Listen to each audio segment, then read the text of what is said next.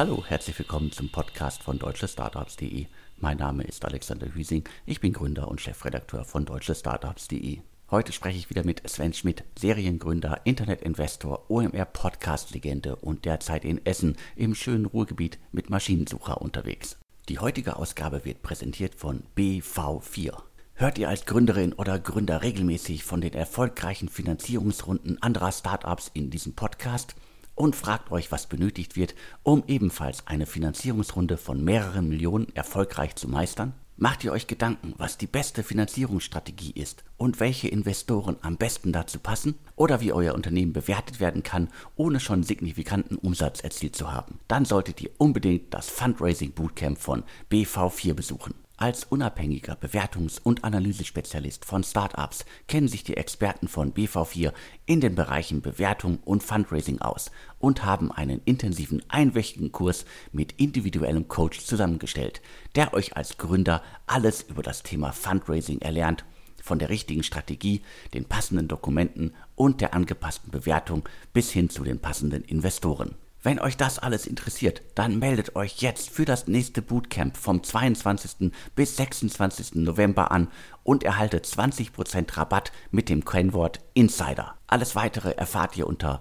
bv4.ch/bootcamp. Den Link findet ihr wie immer in den Show Notes zum Podcast. Ja, auch von mir großen Dank an den ähm, Sponsor der heutigen Ausgabe. Ähm, ich habe das ja schon öfter ähm, in diversen Podcasts gesagt. Ich glaube, Storytelling, die eigene Firma verkaufen können, das ist wichtig, nicht nur fürs Fundraising, auch fürs Recruiting. Und äh, manche Gründer können das sicherlich, ähm, ja, weil sie es einfach können, um das mal so platt zu sagen. Und manche andere müssen es halt entsprechend trainieren, gerade weil es ja eigentlich in der, sage ich mal, deutschen Kultur, ja, kriegt man das halt nicht mit der Muttermilch mit ähm, sondern man kriegt es teilweise sogar so ein bisschen abtrainiert. Und äh, daher ist es, glaube ich, sehr wichtig, ähm, das halt auch, wenn man das dann halt muss, auch zu lernen. Und daher auf jeden Fall ein spannender Ansatz. Aber Alex, wir haben heute wieder, ich glaube, insgesamt zehn, zehn News, die meisten davon exklusiv. Aber wir fangen an mit einer Analyse und erstmal einem Glückwunsch an NPAL. Es gibt das nächste deutsche Unicorn. Richtig, und sozusagen das erste Grüne, so ist sozusagen jetzt, glaube ich, die offizielle äh, Presseinfo, das erste grüne Unicorn, äh, Enpal. Über Enpal haben wir ja schon sehr, sehr oft berichtet hier im Insider-Podcast. Enpal ist das äh, neueste Unicorn. Äh, Softbank hat mit den Visions Fund 2 150 Millionen Euro investiert und die offizielle Ansage ist, die Bewertung liegt bei 950 Millionen Euro beziehungsweise 1,1 Milliarden US-Dollar. Und was muss man über Enpal wissen? Ich glaube, ja, ich habe es ja gerade gesagt, wir haben schon oft darüber berichtet. Das Unternehmen vermietet Solaranlagen, ist seit 2017 äh, äh, unterwegs. Und äh, wen muss man kennen? Auf jeden Fall Mario Kohle, den Gründer, der vorher Käuferportal aufgebaut hat. Ja, absolut. Ich glaube, ähm, wir hatten schon äh, darüber berichtet und ich kann, ähm, glaube ich, auch sagen, ich habe mal im OMR-Podcast als der Philipp Westermeier mich gefragt hat, äh, wer wird denn das nächste oder welche Firma das Potenzial, ein Unicorn zu werden, da hatte ich Enpal erwähnt, weil ich gesagt habe, ähm, zum einen sicherlich ein sehr, sehr erfahrener Gründer, ähm, auch mit dem notwendigen Bist und auch der Fähigkeit, ähm, die Storyline verkaufen zu können und äh, zum anderen auch viel Rückenwind ähm, im Markt. Ähm, warum der Rückenwind im Markt? Zum einen natürlich steigende Energiepreise, zum anderen auch das politische Klima, aber natürlich auch äh, billiges Geld oder halt sozusagen so eine Firma muss ja die Installation der Solaranlagen vorfinanzieren, denn in dem Fall von Enpal zahlt der Verbraucher, Konsument, zahlt letztendlich einen monatlichen Betrag und ähm, kriegt dafür halt die Solaranlage äh, letztendlich fertig installiert und zahlt dann halt monatlich. Das heißt, der Anbieter muss halt die Installation und die, die Hardware halt vorfinanzieren, braucht dafür natürlich auch ähm, FK und dieses FK kann man natürlich aktuell entsprechend günstiger äh, bekommen. Daher ist es halt spannend für das NPAL-Modell. Das heißt, dort kommt halt alles sehr positiv zusammen und sicherlich durch die Bundestagswahl, ähm, die jetzt ja ähm, wahrscheinlich auch nochmal Rückenwind für das Modell mit sich bringt und natürlich jetzt das Thema ja, steigende Gaspreise in der Presse. Also ich glaube, da ist sehr viel Rücken, Rückenwind im, im, im Markt und sicherlich ein Team, ähm, was auch von dem Gründer sehr, sehr gut rekrutiert worden ist, was sehr stark ist. Und das erklärt jetzt, glaube ich, dass ähm, das Softbank-Investment ist jetzt letztendlich ja nur im gewissen Grade jetzt ein Technologie-Play, weil zum Schluss geht es halt darum, Solaranlagen zu vertreiben, zu installieren und dann halt ein bisschen, bisschen so ein bisschen Fintech ähm, dabei, weil halt im Endeffekt die Einmalkosten in Miete umgelegt werden. Aber eigentlich ist es halt ein Lead-Gen-Model gekoppelt mit ein bisschen Fintech. Also daher eigentlich jetzt kein Deep Tech Investment. Und aber wenn der Rückenwind da ist, ist der Rückenwind halt da, Alex. Klar, und äh, wir haben ja gesagt, also wir haben schon oft darüber berichtet und es gibt ja auch so ein paar Zahlen, äh, zuletzt irgendwie 100 Millionen erst eingesammelt, noch gar nicht so lange her. Und äh, was ich ganz spannend finde, also 2020 haben sie einen Umsatz von 56 Millionen gemacht. Und ich hatte vor einiger Zeit, das ist jetzt schon dann äh, gefühlt für die Entwicklung des Startups äh, recht lange her, ein Interview mit äh, Mario Kohle, wo er auch nochmal irgendwie so seine Visionen äh, dargelegt hat. Und da hat er auf jeden Fall eine sehr große und ich glaube, vor über einem Jahr war auch schon das Thema IPO äh, wirklich irgendwie ein, ein großes Thema für NPAL. Also dementsprechend von NPAL werden wir auf jeden Fall noch ganz, ganz viel äh, hören. Äh, wahrscheinlich noch äh, weitere Runden oder halt direkt der IPO. Ja, aber da siehst du ja, das Thema Storytelling, ähm, da wird der IPO halt äh, so ein bisschen sehr früh kommuniziert, um ihn dann zu einer selbsterfüllenden Prophezeiung werden zu lassen. Zum anderen werden sehr hohe Umsatzzahlen kommuniziert. Da muss man schon ein bisschen drauf achten, dass natürlich gegen diesen Umsatz auch die Cost of Goods Sold laufen. Denn zum Schluss muss, muss man ja dann halt die entsprechende Abschreibung auf die Installationskosten, auf die Solaranlage, das sind ja in dem Fall dann die Kosten, die gegen den Umsatz laufen.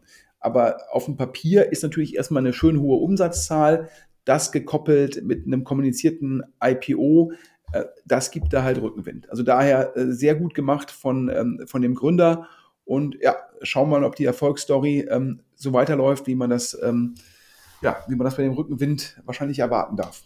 Ähm, Picos hat ja letztendlich der, sage ich mal, der VC von Alexander Samba, der hat ja schon sehr früh auf NPAL gesetzt. Ich glaube, das Modell auch zusammen mit dem Gründer so ein bisschen fein geschliffen und ist da ja auch relevanter Anteilseigner. Und ähm, aber es ist sozusagen, die geben da weiter in dem Segment da machen die weiter und Alex, du hast jetzt exklusiv äh, die News zu dem nächsten Deal von Picos. Genau, es gibt ein weiteres Solar-Investment von äh, Picos Capital. Der VC investiert in äh, Solarize. Das ist ein noch ganz, ganz junges Unternehmen aus äh, Stuttgart. Und die äh, sorgen quasi dafür, dass äh, Gewerbeimmobilien mit äh, Solaranlagen auf dem Dach ausgestattet äh, werden was ich ganz spannend finde, dahinter steckt unter anderem der Mambo-Gründer Frederik äh, Pfisterer. Also äh, der hat auch schon mal ein großes Startup aufgebaut. Jetzt setzt er auf das ja, Trendthema Solar.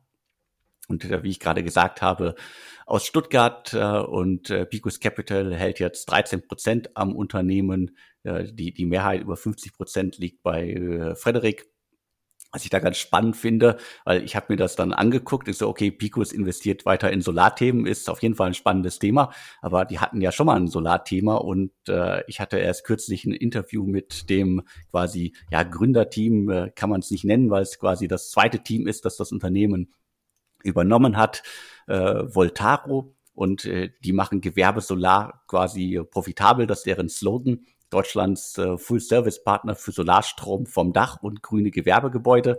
Also da habe ich den, den Unterschied noch nicht ganz gefunden. Wie gesagt, ursprünglich mal Picos. Jetzt ist es ja bei Alexander Samba er hat ja ein ganzes Konglomerat an Investment-Themen aufgezogen. Ich glaube, die Dachholding ist die Avantis äh, und darunter liegt dann unter anderem Picos und auch äh, Pelion Green Future. Und da ist jetzt Voltaro äh, ja quasi verortet.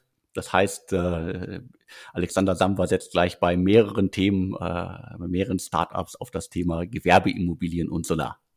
Ja, ist auf jeden Fall spannend und ist natürlich jetzt eigentlich nicht typisch für die meisten VCs, dass sie Portfoliofirmen haben, die im direkten Wettbewerb stehen. Ähm, jetzt kann man wahrscheinlich sagen, hier, das sind verschiedene Vehikel und daher gilt die Logik nicht. Ähm, boah, das finde ich jetzt ein bisschen schwierig, das in dem Fall anzunehmen, da die Firmen ja alle, also die, die verschiedenen äh, Vehikel in der Gruppe von Alexander Samwer schon miteinander sehr eng sind. Also daher glaube ich einfach, dass ähm, hier der, der Rückenwind gesehen wird. Also die habe ich ja eben schon erwähnt, die Faktoren, also steigende Energiepreise, sicherlich äh, die Bundestagswahl, die die Themen auch nochmal befeuert. Das heißt, Mitarbeiter, die sicherlich auch wissen wollen, wie nachhaltig ihre Firmen agieren. Das heißt, da kommt alles zusammen und da sehen, glaube ich, sicherlich die Macher ähm, um Alexander Samba, dass das halt ein, ein potenzielles Megathema ist. Und da denkt man sich wahrscheinlich besser zwei Pferde im Stall als nur eins. Und daher das Investment in Solarize, nach meinem Verständnis, ist das ein Pre-Seed-Deal gewesen durch, durch Picos, so eine Bewertung von in Anführungsstrichen nur rund 5 Millionen Euro Pre, äh, vielleicht auch 6 Millionen Euro Pre und dann halt eine Million drauf. Ähm, warum sage ich nur? Ja, weil natürlich immer, wenn man Seriengründer haben eigentlich aktuell in dem Fundraising-Markt die Möglichkeit, ähm, noch mehr Geld einzusammeln, ja, zu einer noch höheren Bewertung. Darüber hatten wir ja auch schon mal in einem der Podcasts gesprochen. Und hier in dem Fall äh, hat vielleicht auch der Gründer gesagt, ich suche mir mit Picos jemanden, der sich in dem Segment halt unglaublich gut auskennt. Also einen Partner, der vielleicht wirklich Mehrwert generiert. Und das mag da der Grund gewesen sein. Alex, wir hatten ja schon mal vor, boah, es ist schon ein bisschen was her, über die, über das Fundraising von Climate Labs gesprochen und du kannst da jetzt exklusiv vermelden, wer der Investor ist. Richtig, wir hatten ja schon berichtet, dass äh, damals waren es sozusagen der Geldgeber noch nicht bekannt, äh, 10 Millionen Euro in Klima fließen, ein weiteres äh, Climate Tech Startup, das auch noch nicht so lange unterwegs ist. Also die äh, sorgen, wie nennen wir es immer, für den Ablasshandel.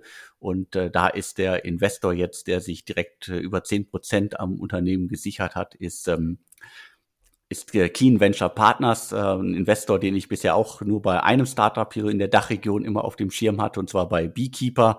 Dementsprechend können wir da jetzt Vollzug äh, melden. Also der bisher nicht bekannte Geldgeber von Klima ist äh, Keen Venture Partners.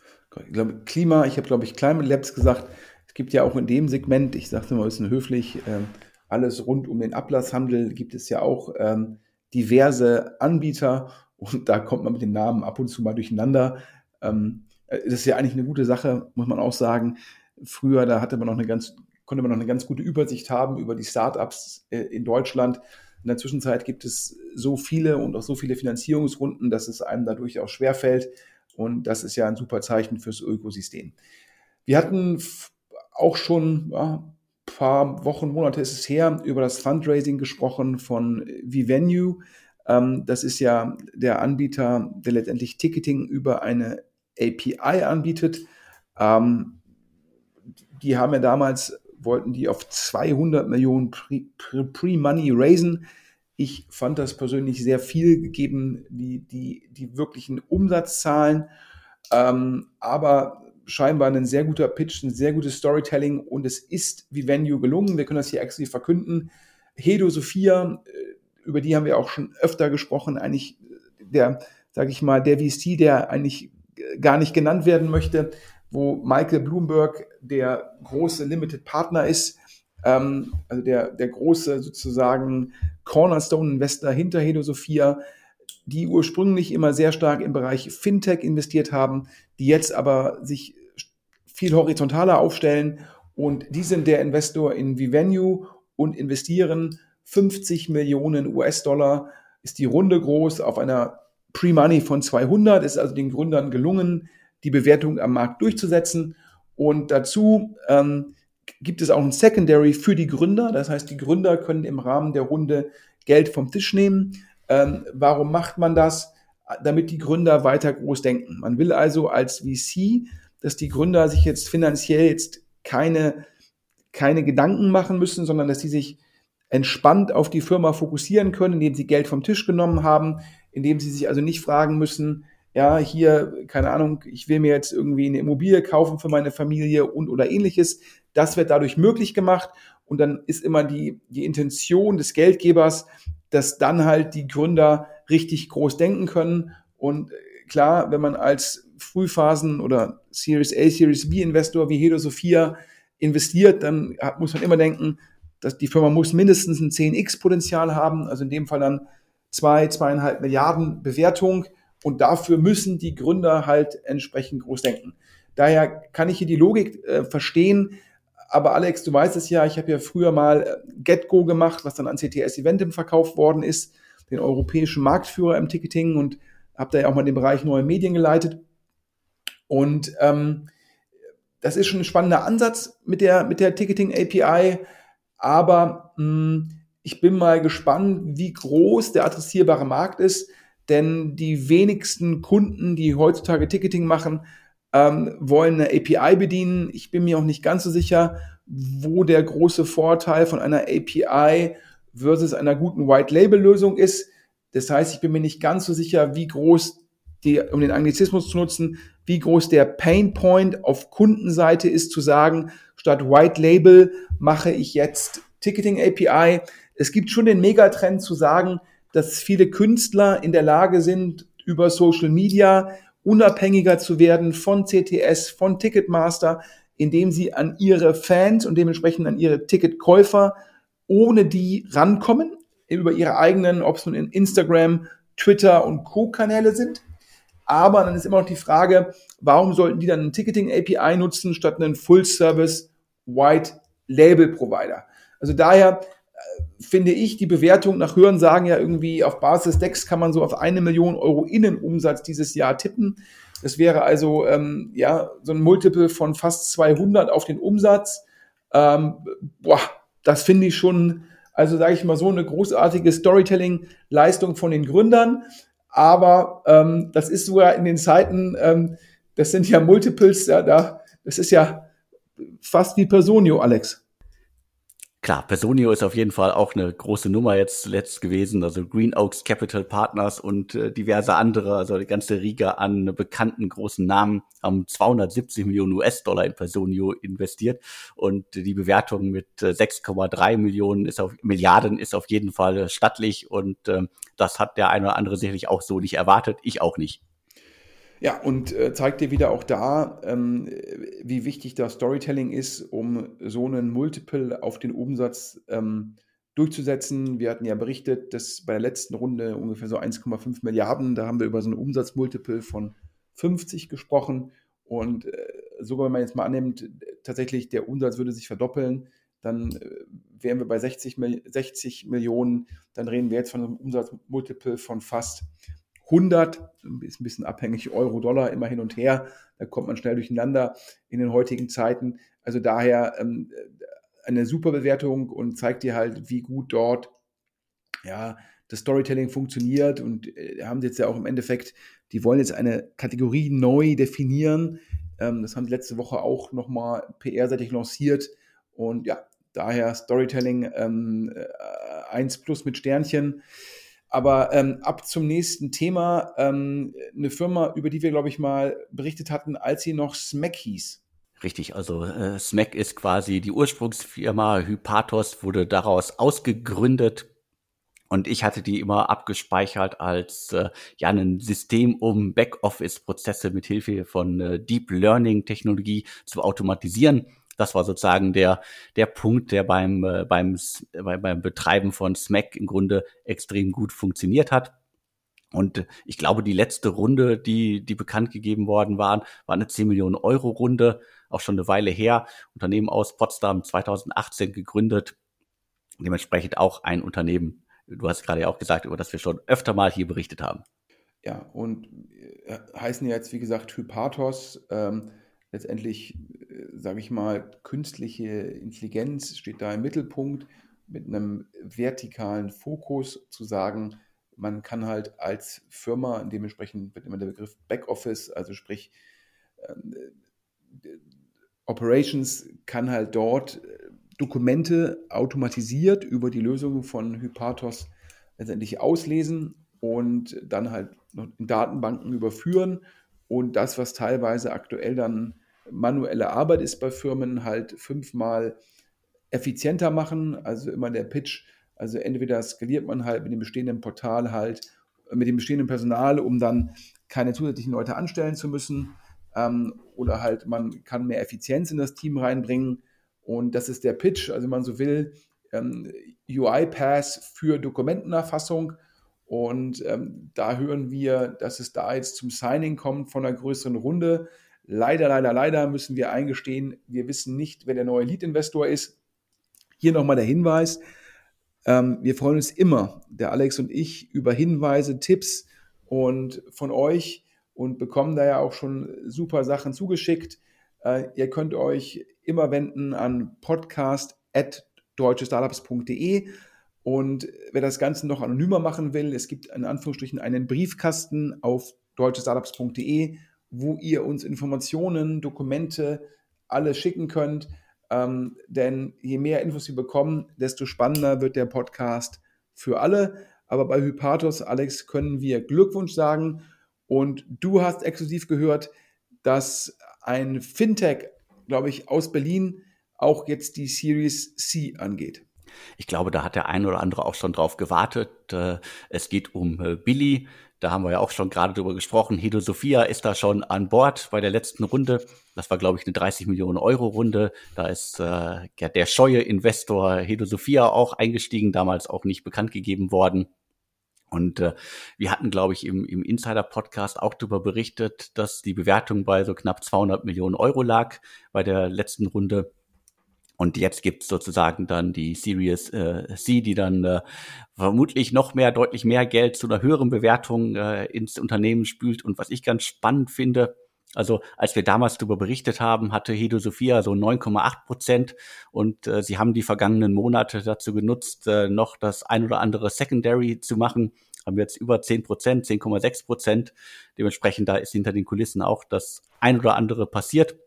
Und das richtig Große kommt dann jetzt noch. Und äh, Billy ist seit etlichen Jahren auch im Markt aktiv. Man kann sie als äh, ja, Factoring-Startup äh, beschreiben. Dementsprechend auch ein Thema, das äh, der ein oder andere da draußen äh, extrem wichtig findet. Da gab es ja auch etliche, gab es ja auch vor einigen Jahren mal einen großen Hype drum. Es gibt also etliche Unternehmen, die das machen.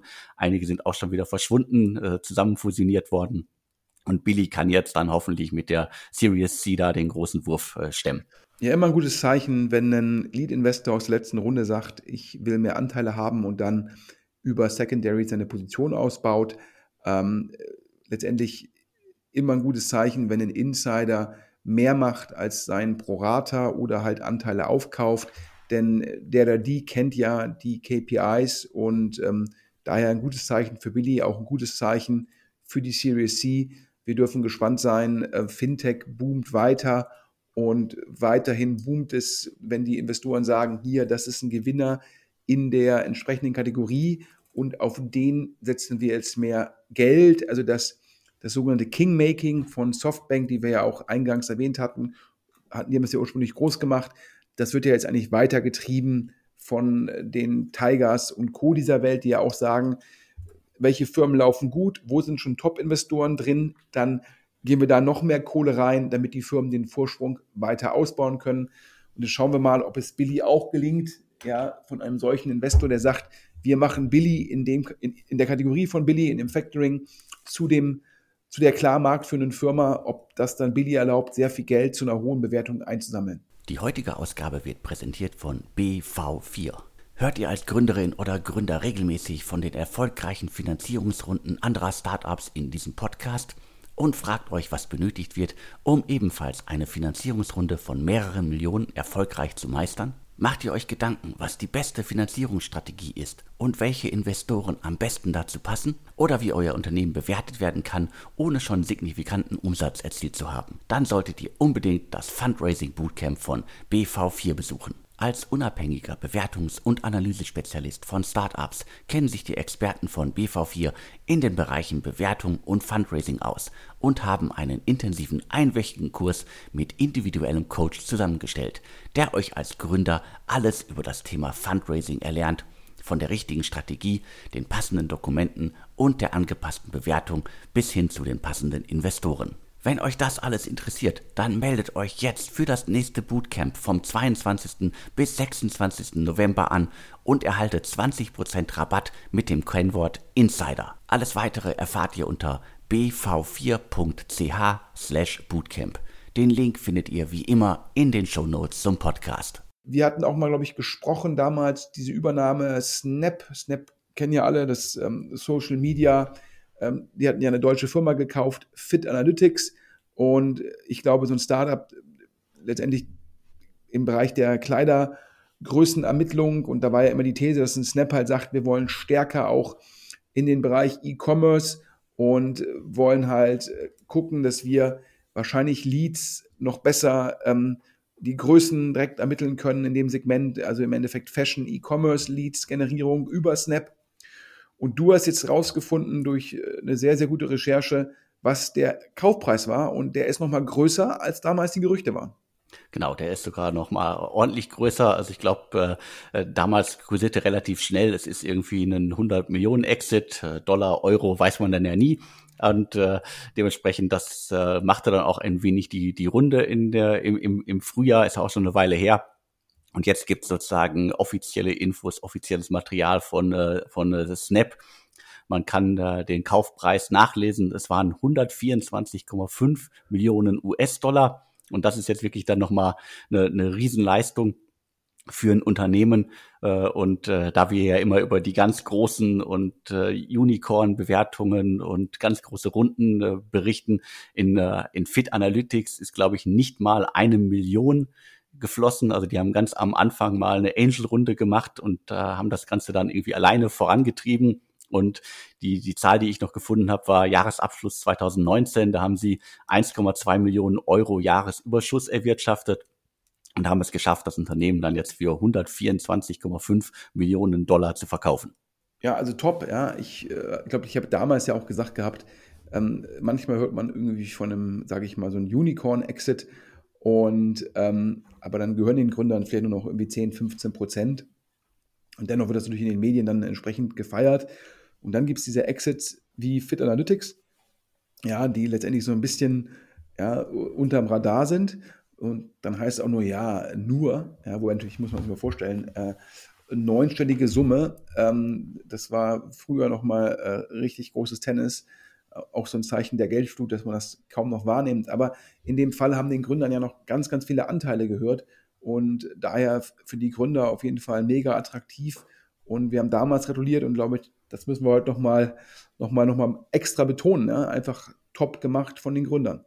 Genau, auf jeden Fall top gemacht. Also da äh, gibt es, glaube ich, einen ganz, ganz dicken Glückwunsch nochmal dementsprechend. Also große Leistung und ähm, zeigt aber auch als kleiner PR-Tipp, äh, am Ende des Tages kommen viele Kaufsummen dann doch raus.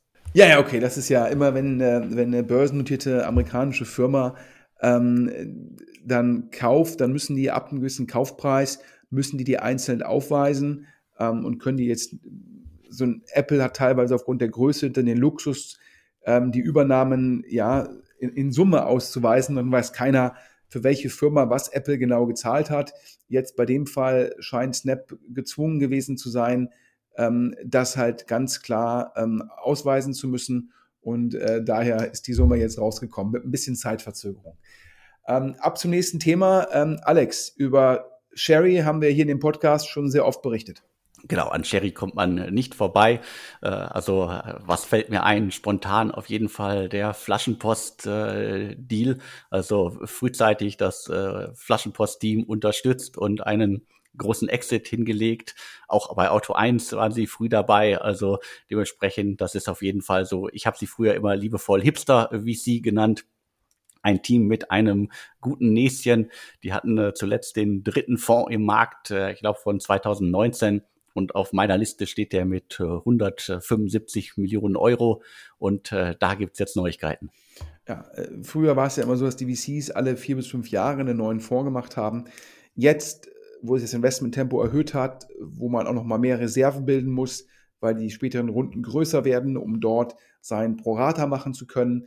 Ähm, jetzt ist die Zeit irgendwie auf zwei bis drei Jahre runter. Wir hatten ja auch schon über den neuen Fonds von ähm, 468 Capital, also das, äh, den Alexander Kuttlich-Fonds, wie ich es mal bezeichnen würde, geredet, die ja auch nach zwei Jahren äh, von, vom ersten Warehouse-Deal bis zum letzten sozusagen äh, schon wieder neuen gemacht haben. Und auch Sherry raised jetzt einen neuen Fonds. Und das Spannende ist es, nicht nur die Größe ist, konnte man fast ein bisschen erwarten, ein bisschen größer geworden, sind jetzt 225 Millionen Euro, Sherry 4.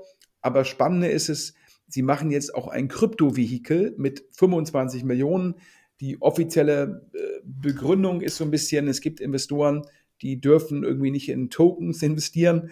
Und deshalb ist es besser, das zu trennen. Das heißt also, ähm, alle LPs machen halt den Hauptfonds und die LPs, also die Limited Partner, die Investoren in solche Fonds, ähm, die jetzt Token machen dürfen, investieren halt in das Side-Vehikel. Das ist ein 25 Millionen Euro Kryptofonds. Also in Summe sind es dann 250 Millionen. Und ich glaube, das ist so alles so ein bisschen, die Berliner äh, VC-Szene guckt so ein bisschen neidisch auf Blue Yard, denn Blue Yard hat ja irgendwie früh in solche Krypto-Themen, ich muss jetzt fairerweise sagen, ich kann das eigentlich nicht nachvollziehen, da wird irgendwie in irgendwelche Sachen rein investiert und dafür gibt's dann halt irgendwie Tokens zum geringen Preis oder eine Token-Zuteilung, wenn man der Erste ist. Und später verkauft man dann irgendwie die Tokens ab, also sowas wie irgendwie Filecoin. Und äh, Blue Yard scheint damit unglaublich viel Geld zu verdienen und dementsprechend natürlich die General Partner machen damit natürlich auch viel Carry, also der Gewinnanteil aus den Gewinnen, die sie dann für die Limited Partners erzielen, der Carry. Ähm, und egal mit welchem Berliner VC ich da spreche, alle äh, erwähnen sie halt, ja, die Blue Yard-Kollegen, die würden da jetzt irgendwie ihre Tokens abverkaufen und irgendwie Wahnsinnsrendite und so weiter. Ich glaube, da ist so ein bisschen Neid, ja, und daher ähm, sieht man da jetzt ein spezielles Krypto-Vehikel von Sherry. Ähm, ich bin da, ich habe das ja schon öfters mal gesagt, mh, hm, meines Erachtens sollten VCs irgendwie in, in Equity investieren und nicht in irgendwie ähm, Initial Coin Offerings oder irgendwelche, irgendwelche, Tokens. Das ist meines Erachtens eher spekulieren als investieren. Aber äh, wenn man halt über die Marke dann äh, Zugang hat und dann die Welle sozusagen von vorne reiten kann und die heiße Kartoffel hält irgendwann jemand anderes, ähm, ja, das ist wahrscheinlich der Grund dazu. Und wie gesagt, der, der Neid auf ähm, Blue Yard. Also daher, ja, ich glaube, man kann davon ausgehen, dass der 225er und auch der 25er schnell gefüllt sind, denn ähm, du hast es ja erwähnt, Flaschenpost, Exit. Ähm, die Kollegen haben auch halt ja Erstinvestor bei Flink. Flink jetzt ja auch mit der sehr hohen Bewertung. Das heißt, äh, alleine die Flink-Anteile können da irgendwie den, den Dreierfonds zurückzahlen. Also dementsprechend die Renditen sehen einfach super aus bei Sherry und daher die 250 Millionen, die werden schnell zusammenkommen. Ich muss trotzdem schmunzeln über das Krypto-Side-Vehikel. Äh, ab zum nächsten VC. Alex, da muss man sagen, bei dem läuft es nicht ganz so rund. Die verlieren eine Menge Personal, oder? So zumindest sieht's nach außen aus. Also wir, wir reden von HV Capital, äh, ehemals äh, Holzbrink äh, Ventures äh, Capital, sonst wie. Also die haben den Namen ja schon äh, mehrmals in ihrer, ihrer über 20 Jahre Geschichte geändert. Also ich verfolge die von Anfang an. Und der Disclaimer ist natürlich äh, immer noch an deutsche Startups beteiligt. Äh, aber sozusagen, was jetzt an Neuigkeiten äh, gibt, ist äh, Navid Ali Abbasi, der verlässt äh, HV Capital und das kommt für mich extrem überraschend. Der war schon eine ganze Weile da. Ich glaube, 2015, 2016 ist er da äh, aufgeschlagen und äh, ist dann jetzt auch erst kürzlich zum Partner ernannt worden. Und äh, das ist so eine Sache, die ich dann nicht äh, zusammenkriege, wenn man jetzt äh, so lange da war und dann jetzt zum Partner ernannt wird, was ja immer das, äh, das große Ziel ist für die, für die allermeisten. Und äh, dann geht man, also das sind sozusagen so die, die Sachen, die ich dann nicht verstehe einfach ich glaube, man muss darüber reden, dass, ähm, dass, ja, also ich glaube, das kann man halt einfach zum Schluss, ja, also das ist bei HV Capital, ja, äh, nett ja immer äh, genannt, ähm, ja, ähm, Holiday Ventures in der VC-Szene. Ähm, das äh, erst geht ein, äh, erst geht ein Robert Meyer, ähm, ja, letztendlich auch Ladenzeile, erfolgreicher Gründer, mega erfolgreicher Angel, super Netzwerk in Berlin.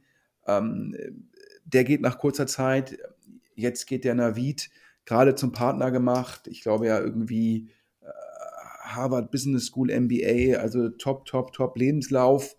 Ähm, und der geht auch, da muss man halt die Frage stellen, gibt es bei H4 Capital, gibt es da ein Teamchemie-Problem? Und äh, ja, ich glaube halt einfach, ähm, teilweise ist ja die alte Garde, äh, Sven Achter, Lars Langus, die ist ja schon in Anführungsstrichen äh, ja, in die Frührente gegangen, wohl verdient.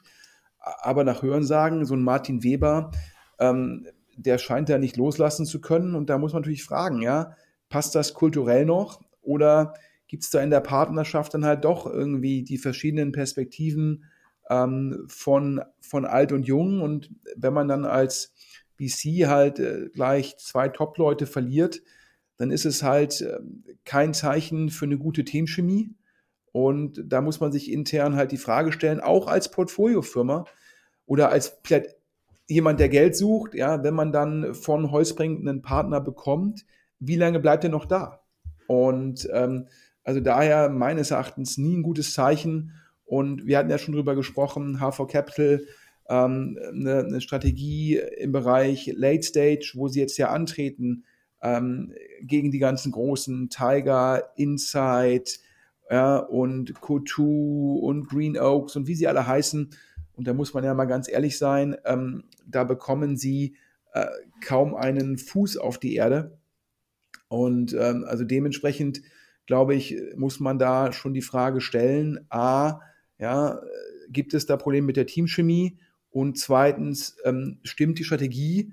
Und beides, boah, bei beiden bin ich mir nicht sicher. Und zum Schluss muss man halt sagen, da der, der gleich unter den gleichen, Martin Weber, ähm, da ist die Frage, ja, ist der, müsste der nicht eigentlich auch den Schritt vollziehen, den Lars Langusch und Sven Achter schon vollzogen haben. Zumindest hatte ich in den vergangenen Jahren das Gefühl, dass sie so den Generationswechsel, den sie anfangs ja verschlafen haben, einigermaßen hingekriegt haben. Aber die letzten Personalien deuten darauf hin, dass es dann doch nicht äh, gerade so läuft, wie man sich das vorstellt. Ja, ähm, gibt auch da aus dem, aus dem Portfolio, ähm, wir hatten das jetzt, glaube ich, ein, zwei Mal schon gehört, äh, plus Dental von Holzbrink ja oder generell von der Firma ja schon verkauft als äh, das nächste Unicorn unter weiblicher Führung. Ich glaube, es war die PR-Story. Äh, ich glaube, da gab es auch so ein bisschen Gegenwind im Markt, weil es zum Schluss, glaube ich, äh, primär weiße männliche Gründer mit WHU-Hintergrund waren.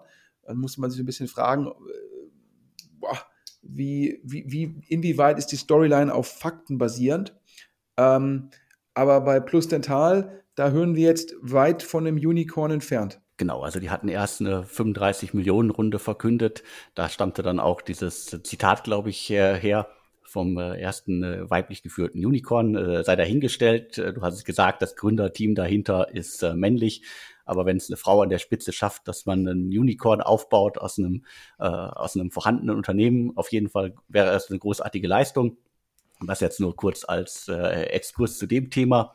Und äh, plus, plus Dental hat dann irgendwie vor einigen Wochen, da sind dann auch bei mir einige Infos äh, vom Team aufgeschlagen. Ich glaube auch äh, Gründerszene hat dann darüber berichtet. Die mussten dann äh, Leute entlassen. Die Rede ist so von, von 60 Mitarbeitern. Es wurden auch wohl äh, einzelne Märkte geschlossen.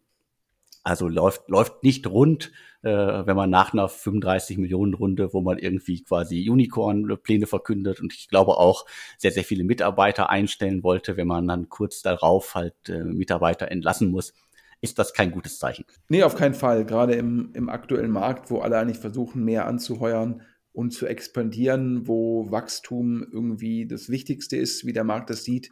Wenn man dann halt sagt, wir machen Märkte zu, wir lassen Mitarbeiter sozusagen gehen, ist das kein gutes Zeichen und zeigt halt auch, dass das Portfolio von H4 Capital, was früher sicherlich immer sehr, sehr gut war, aktuell durchaus ähm, vor Herausforderungen steht. Nächste Herausforderung für alle deutschen Late-Stage-Investoren, davon gibt es ja nicht viele, aber äh, wie gesagt, so ein Holzbrink will es ja versuchen. Es gibt den nächsten Amerikaner. Ähm, ich glaube, die Kollegen von Finance Forward, Alex, die hatten das schon mal verkündet, dass der kommen würde.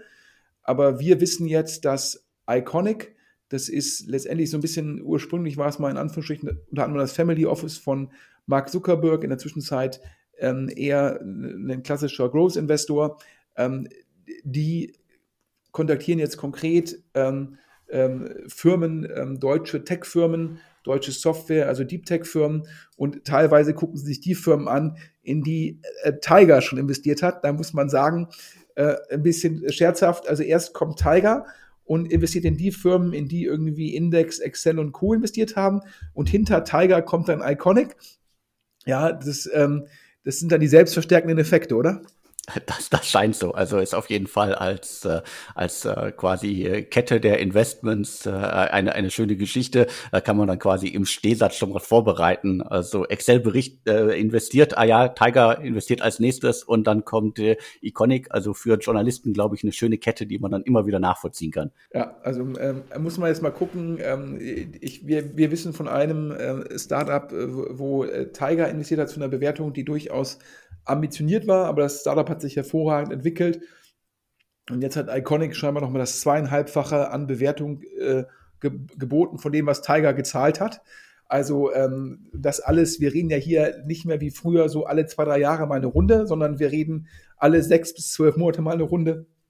Also es ist so ein bisschen so, als ob man in so einem in einer, in einer beschleunigten Zeit leben würde. Ja, so sieht's aus. Äh, und die, die Summen werden immer größer, die, die Runden werden immer größer, äh, immer mehr Einhörner. Also äh, Personio war ja schon eins, ist jetzt noch größer und Enpal ist das nächste Einhorn.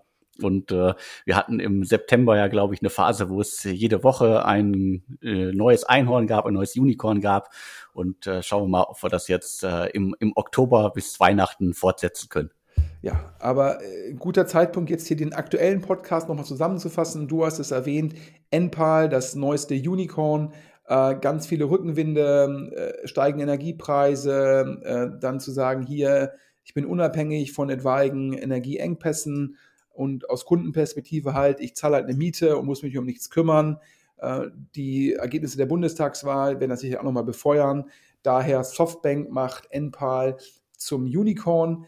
Picos, die ähm, NPAL mit aufgesetzt haben, äh, glauben komplett an den Markt, investieren jetzt auch in Solarize von einem der Mambu-Gründer. Solarize, platt gesagt, NPAL für Gewerbeimmobilien, wahrscheinlich eher ohne Miete, sondern eher als Lösung aus einer Hand. Ähm, ganz spannend, in dem Firmenholding-Geflecht von Alexander Samwer ist auch Voltaro.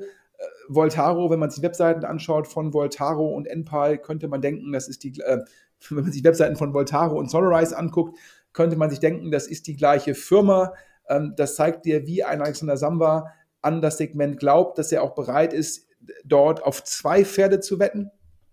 Ja, zum Thema im Endeffekt äh, Klima. Ähm, Klima, das Startup, das hatten wir schon berichtet, die Runde. Jetzt hat der Alex den äh, Lead-Investor herausfinden können. Keen Venture Partners aus Amsterdam bzw. London ist das. Wir können auch verkünden, dass bei Vivenue dem Ticketing API-Hersteller, ist Hedo Sophia der Investor.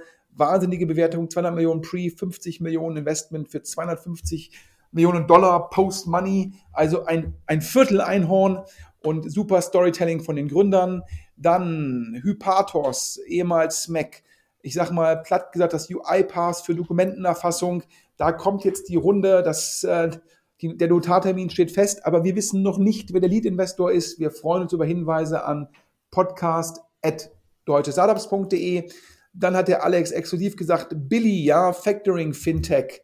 Äh, schon letzte Runde, super Bewertung, die raisen eine neue Runde, Hedo Sophia, gerade noch erwähnt bei Vivenue, ähm, haben die Position ausgebaut über Secondaries, also alles ein gutes Zeichen, da erwarten wir eine große Runde. Dann Fit Analytics von Snap gekauft, ein super Exit für die Gründer und zwar 124,5 Millionen US-Dollar. Dann zum Thema ein bisschen ähm, Hintergründe zu den Investoren in die ganzen Startups. Sherry, ja, die ehemaligen Zalando-Macher Christian Mehrmann und Philipp Dames ähm, raisen jetzt ähm, Sherry 4, also die vierte Vorgeneration, in Summe 250 Millionen Euro. Ich glaube, da besteht kein Zweifel, das werden die einfach voll machen. Das Spannende ist eher ein 25 Millionen Euro Zeitfonds ist darunter für Krypto. Da scheint es ein bisschen Neid auf die Kollegen von Blue Yard zu geben. Und dann könnten wir der zweite Weggang eines äh, unglaublichen talentierten Partners bei Hafer Capital nach Robert Meyer geht auch der Navid. Alles deutet darauf hin, dass es bei Holiday Ventures ein Teamchemie gibt. Ähm, die Bildzeitung würde titeln, wenn es hier um ein, sich um einen Trainer handelt, würde man sagen, ist es Zeit für ABC zu gehen?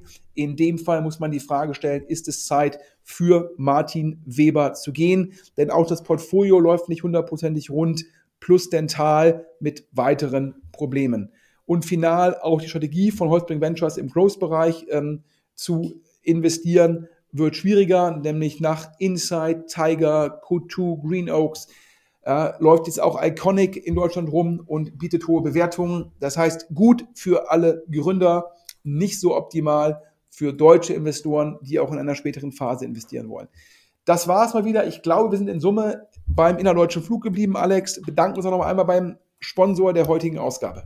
Auf jeden Fall. Also wer sich für das Fundraising äh, Bootcamp von äh, BV4 investiert, äh, interessiert, also schaut da rein, meldet euch an und denkt daran, mit dem Kennwort Insider könnt ihr 20 Prozent, äh, bekommt ihr 20 Prozent Rabatt. Also das lohnt sich auf jeden Fall. Dementsprechend nochmal Danke an den Sponsor. Ja, und ähm, den DS Insider Podcast gibt es wieder in zwei Wochen. Ansonsten, wer Lust hat, diesen Podcast zu sponsoren, ich glaube, in Q1 gibt es noch ein, zwei Slots. Der meldet sich bitte beim Alex unter podcast.deutschesarbeits.de. Und das war's von mir. Ich kann nur sagen und tschüss. Ja, auch nochmal von mir. Danke fürs Zuhören und tschüss.